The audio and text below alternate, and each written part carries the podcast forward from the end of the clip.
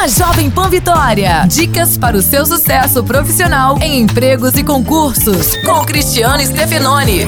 O que dizer em uma entrevista de emprego se você não tem experiência profissional? Bom, nessas horas é importante destacar os trabalhos que você tem desenvolvido na escola: trabalhos em grupo, participação em congressos, seminários, feiras, visitas técnicas, monitorias acadêmicas, programas de intercâmbio, eventos que ajudou a realizar, enfim, mostrar que você é uma pessoa ativa, apesar de não ter experiência no mercado. Agora, se você não leva os estudos a sério e não se envolve com as atividades da escola, é melhor mudar a postura ou será um eterno desempregado. Veja essa e outras dicas no blog Empregos e Concursos. Abraço, sucesso e até a próxima. Você ouviu Empregos e Concursos com Cristiano Stefanoni. Para mais dicas e oportunidades, acesse folhavitória.com.br barra empregos e concursos.